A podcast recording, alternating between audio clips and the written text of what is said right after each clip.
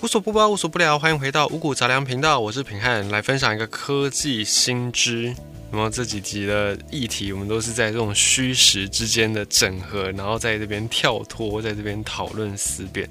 之前讨论了很多比较偏哲学啦、偏宗教或者是一些辩证的东西，我们现在跳到科技上面，科技的新知。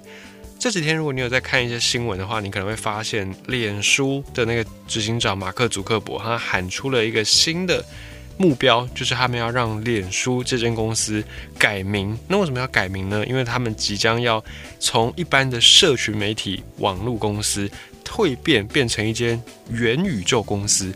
元宇宙，如果你最近有在呃碰一些股票啊投资的朋友，你可能对这个名词也有一点认识了。那如果你还不认识的话，那么没关系，我们听完这一集之后，你大概就会对元宇宙有一点点概念。什么叫做元宇宙呢？元是那个一元、两元、五元硬币的那个元，这个元宇宙在英文叫做 Metaverse，所以它就是一个从英文来的词汇。这个词汇呢，它在二零二一年今年在投资圈下半年度火爆起来。可是这个词汇呢，它其实早在三十多年前就已经诞生了。在一九九二年的时候，美国有一个科幻作家，他叫做尼尔·史蒂芬森，他推出了一本小说，这本小说的名字叫做《雪崩》（Snow Crash）。在这个雪崩小说里面呢，尼尔他就提出了元宇宙的这个概念。在书里面，尼尔说有一个平行于现实世界的网络世界，就是在我们的现实世界之外呢，还有一个网络世界。那这个网络世界跟现实世界是平行的。然后呢，这个尼尔就把它这个网络世界命名为元界，就是 Metaverse 的意思。Meta 代表超越，代表元，就是最根本的意思。然后 Verse 呢代表 Universe，所以这个词它的意思就是超越了现在的宇宙的这个概念。这也就是我们今天要讲的主角元宇宙。那元宇宙在这个 Snow Crash 这本雪崩小说里面呢，还有另外一个概念叫做网络分身。网络分身的英文名字就叫做 Avatar。这个 Avatar 呢，也就是两千零九年那个非常非常有名的电影《阿凡达》的那个词 Avatar。Avatar 的意思呢，叫做化身。它原本是在印度教或者在佛教里面的一个用语，就是指说幻化成人形或者是幻化成动物形态的神，叫做 Avatar。那现在呢，在电脑游戏里面，或者是在一些这种网络世界里面。你所使用的虚拟身份的这个虚拟身份，它也叫做 avatar。所以呢，元宇宙它并不是一个真正的世界，而是一个虚拟的世界，或者我们更精准的来定义，它是一个在未来存在于现实世界中的虚拟世界。因为现在还不存在元宇宙。那讲到虚拟世界呀，有一些电影可以让你比较好去理解这个元宇宙的概念，比方说二零一八年的。那一部电影叫做《一级玩家》，它的概念就有点像元宇宙，就是你要进入到一个虚拟的空间去，然后呢，你所体验到的非常非常的真实，好像你就在这个真实世界一样。那虽然这个虚拟世界这个概念其实并不是一九九二年的时候尼尔他提出来的，可是呢，尼尔他算是把这个概念做一个比较完整清晰的阐述，比尼尔早大概十年左右，一九八一年。在美国有一个这种工程计算方面的教授，他就在他的一本科幻小说叫做《真名实姓》，他就想到了这样的一个类似的概念，就是用一个虚拟世界，然后你进到这个虚拟世界去，你还是可以拥有像现实世界一样的感官体验。那这个尼尔呢，就是在这个基础之上，再把它进行加强，再把它进行更多细节的补充。所以一般大家还是公认说尼尔。这位作家，他就是元宇宙正式的提出这个概念的人。好，那元宇宙，你看我们一开始讲到，它从小说出来，然后你从电影里面也可以去了解这个概念。可是呢，小说也好，电影也好，它都有点太虚无了，太不实际了。那虚拟世界这个东西呢，你会说，那我们现在的玩的游戏不就是虚拟世界吗？确实，你要说游戏跟元宇宙有点关联，嗯，是有的。可是你要说它完全等于元宇宙吗？那就不是了，就不能这么说。现在有一间公司，它被认为是元宇宙第一公司，就是在这个领域里面，它算是目前的先驱者，叫做 Roblox。这个 Roblox 呢，它是一个游戏公司出身。那根据他们的一个说法，一个真正的元宇宙应该要有几个要素，要八大要素。这八大要素分别是身份、朋友、沉浸感、低延迟、多元化、随时随地、经济系统以及文明。好，我们一个一个来讲。身份很简单嘛，你就一定要有一个身份，就像你玩游戏也需要有一个账号嘛，也要有一个游戏的角色，就是身份，这就是一个虚拟身份。好，那在朋友呢？朋友就是社交，这个很好理解。现在的游戏基本上都能够做到让你有身份，以及让你有朋友。即便这个朋友他并不一定是真人，他可能是一个 AI，是一个 NPC，他都算是朋友的一种。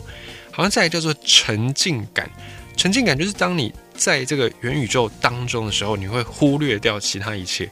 这个以现在的游戏来说，也能够做到。现在很多游戏标榜开放世界，这开放世界。跟以前的这种传统游戏最大的不同，以前的传统游戏，哈，比方说大家非常熟悉的《超级玛丽》，《超级玛丽》这个游戏它只有一个目标，就是你要救出碧姬公主嘛，你要打败那个库巴大魔王，所以你要一路破关，你最后达到这个目标，你就算是玩完了。可是呢，现在的这种开放世界游戏，比方说任天堂 Switch 上面卖的非常火热的《萨尔达传说》，在这个《萨尔达传说》在这种开放世界游戏里面。你要做什么，你不要做什么，都随便你。以前的游戏，你可能有一系列的任务，你可能，呃，十等你要解这任务，然后十五等你要解另外一个任务。可是呢，在开放世界里面，不用，你什么时候要去解这个任务都随你高兴。你一辈子玩这游戏，你都不解任务，你就是单纯骑马看看风景，拍拍照也 OK。这就是现在这几年非常流行的。开放式的游戏，他们的一个结构。那这种开放式游戏，它有个好处，就是可以让玩家很沉浸在这个游戏当中，就好像你真的到了这个游戏世界里面去一样，让你深入其境。所以沉浸感，以现在的游戏来说，也做得到。那低延迟呢？低延迟，元宇宙的一切就是同步发生的。因为什么叫低延迟？这个我们在现实世界可能不太好理解。你如果换到游戏里面去，有时候你去到这个游戏当中，游戏当中，因为它为了要节省一些电脑的效能，所以呢，你没有去到的地方，有些事情是不会发生的。什么意思呢？就是有一些任务，你可能你要到了那个地方，你要碰到那个 NPC 才会电脑那个游戏才会开始去跑这个运算。那当你没有到达这个地方的时候，这个事情不会发生，也就是说，你一定要去到那里，这个任务才会启动。这个叫做延迟，或者是有人叫它就是分时运算，就你没有去的电脑就不会运算。可是呢，在元宇宙不是哦，元宇宙是所有的一切都同步的在发生，所以你没有去那个地方，那个任务也会自动产生，甚至呢，那个时间也会继续流逝。这叫做低延迟。再是多元化，元宇宙里面可以提供给你丰富的。各式各样的内容，这个就有点像我们刚才讲到的开放世界。开放世界就是让你可以决定你要做什么，你不要做什么，或者是你想要什么时候做什么事情，都是完全由你自己自主决定。这叫做多元化，以及随地这个元宇宙的概念，你要可以随时随地登录元宇宙，你可以随时按照你所想的，从现实世界进入到这个元宇宙里面，而且你不会受到时间空间限制。那再来最后两个。元宇宙必备的重点是要有经济系统，就很像是以前的那个很火红的游戏《天堂》。天堂它里面就有自己的那个经济系统嘛，天币。现在基本上这种大型的线上游戏几乎都有自己的经济系统。然后最后是文明，文明是最难的。文明就是说，当这个游戏里面的玩家啊，或者是这个虚拟世界里面的人聚集在一起，然后创造出一种独特的虚拟文明。现在这个虚拟文明好像还不太能够看得到，顶多只能够算是文化。比方说，在网络世界上面，不同的群体之间有一些文化、次文化，像是喜欢看动漫的，就会有自己的 A C G 文化，类似这样子。可是这个文化要变成文明，其实还有一段蛮长的路，还有蛮大的差别。所以以现在的标准来看呢，几乎没有任何一款游戏。具有同时以上这八个元宇宙的特色，所以你要说游戏跟元宇宙有关联，有。可是元宇宙是不是游戏？不完全是。游戏算是元宇宙的一种，可是元宇宙还包含其他的事物，包含其他的东西。这就是目前这两者的差异。那也有人说，游戏是元宇宙的初级形态，可以这么说。现在在技术上面，元宇宙才刚刚开始要起步。而从哲学上、从意识上来说呢，这个元宇宙其实它还在发展当中，还是一个很新兴的领域，一个题材就对了。那为什么元宇宙这个技术，它在一九八二年的时候就有人提出，可是，一九九二年尼尔把它放在小说里面，一直要等到现在二零二一年，它才看起来有一丝曙光呢？为什么呢？简单来说，时机不到。当时候这个元宇宙概念被提出来的时候，人类的这些技术根本就还跟不上，所以它只能够勉强算是一种想象。那么现在元宇宙这个概念之所以会火热起来呢，其实就跟我们现在这几年技术的进步有很大的关系。比方说 VR，比方说 AR，扩增实境，还有虚拟实境这些技术不断在发展。然后呢，云端的计算，或者是我们的晶片，又或者是五 G、人工智能 AI 等等，你有没有发现这几年这些？技术的东西不断的突飞猛进，所以呢，也刺激了元宇宙这个概念又被重新拿出来讨论。那元宇宙简单来说就包含以下这几种技术：晶片，然后再来是通信、网络通信技术，还有虚拟现实技术，也就是像 VR 啦、像 AR 啊这个两种。AR 它是比较初级的，叫做扩增实境，就是它在你你在现实世界，然后呢，你透过一些装置，你可以扩增，然后看到一些。你在现实世界里面是看不到的，比方说之前很红的那个神奇宝贝的那个手游，有没有？那个手游就是你透过手机，你就可以在你所在的世界里面看到有什么样神奇宝贝，那个就算是一种 AR 扩增实境。那么 VR 呢，进阶一点。VR 它是透过一些特殊的装置，让你沉浸在一个虚拟的世界里面。比方说头戴装置 VR 头盔，这就是一种 VR 技术。那除了这两个以外呢，现在又有所谓的 MR，还有 XR。这个 MR 叫做 Mixed Reality，就是它混合 AR、混合 VR 技术。然后还有一个就是 XR，有人叫它 Cross Reality，就是混合以上的 AR、VR 加上 MR，就是更进阶的技术。那么游戏技术呢，也是元宇宙的一个技术，还有 AI 人工智慧跟区块链。好，我们一个一个来讲。元宇宙它是一个虚拟世界，所以呢，一定要用到晶片嘛，这个是毋庸置疑的。任何的数位的东西都是需要用到晶片的。那晶片它就是一种运算能力的表现，就像你的电脑有什么四核心啦、八核心啦，这个就是它能够执行的工作的能力有多少，这个叫做晶片。那晶片完了之后呢？你还是要有软体，有软体，有 AI，有演算法，有运算法，这个东西才可以让这个元宇宙的概念越来越具象化。那么，这个 AI 或者是这种演算法，就是需要人力资源的投入，需要机器大量的去学习。那再来呢？除了这种科技技术之外，其实对通信来讲，元宇宙也很重要。为什么呢？因为随时随地。能够登入元宇宙是元宇宙的必备条件之一。那你要随时随地，你一定要牵涉到通信。要是没有低延迟的这种五 G 哦，甚至以后六 G 这种通讯，你就不能够随时随地进入到元宇宙，你就不能够跟人家线上进入到元宇宙。所以通信也是元宇宙的一个很重要的概念。那最后还有一个东西叫做区块链，也就是比特币等等的这些加密货币所用的核心技术——区块链。那区块链跟元宇宙又有什么关系呢？元宇宙我们刚才讲到，它有一个必备元素，叫做需要自己的经济体系。那么经济体系，元宇宙它是虚拟的，所以它一定不可能拿真实世界的钱去嘛，因为它是一个虚拟的世界，所以就得用到虚拟货币。那虚拟货币。去中心化就必须要用到区块链技术，要不然呢？谁是央行？哪一个国家要当元宇宙的央行，就瞧不拢嘛，摆不平。而且有人掺杂在其中，就会有很多的这些弊端。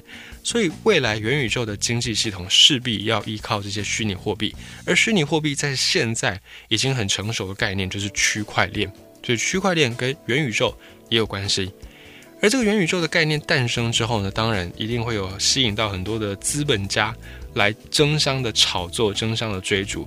像 Facebook，他们在二零一四年的时候呢，就用二十亿美元的价格收购了一间虚拟现实公司。表面上看起来，他们好像是为了发展 VR 或者是 AR，但实际上他们当初就在布局这个元宇宙。那除了 Facebook 之外呢，尖牙股们就是 Google 啦、Amazon 啦、Disney 啊这些巨头，也都开始对元宇宙进行了布局。那么在中国。或者是现在世界上大概排名可以排到前三的前三大的游戏公司腾讯，在中国的这间公司，他们也察觉到了元宇宙的概念。在去年年底，腾讯的创办人马化腾他就提出了全真互联网的概念，反正听起来就是跟元宇宙是一样的意思，就对了。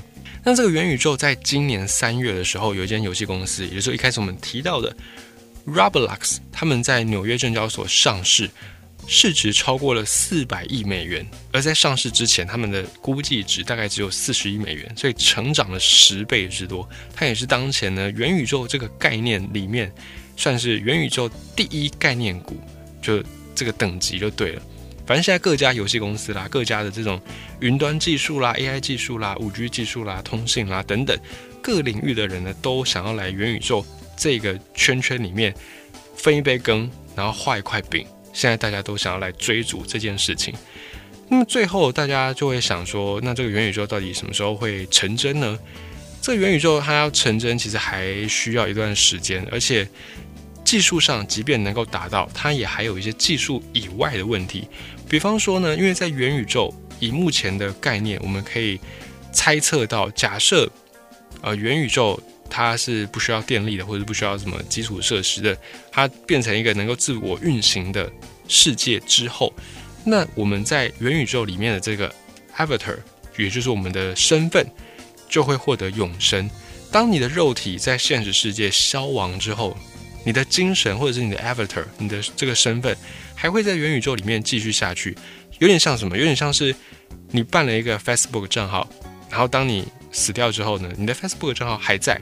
有点像这种概念。那你以后在元宇宙里面的身份，假设有 AI，假设有人工智慧，那它可能也会依照自己的思想去活动。那这个时候问题就来了，伦理问题：元宇宙里面的你还是真的你吗？或它能够代表你吗？又或者是你有一些身份，你在元宇宙里面能不能够承认呢？这个都是未来我们势必要面临到的一个伦理的问题。那听完元宇宙的这个介绍之后，诶，是不是又呼应到了我们前面的集数里面有提到的？我们现在所存活的世界到底是不是一个真实世界，或者是我们存在的这个世界，我们以为它是真实世界，但其实也是另外一群人创造出来的元宇宙呢？有没有很有趣的这个回圈又轮回了起来？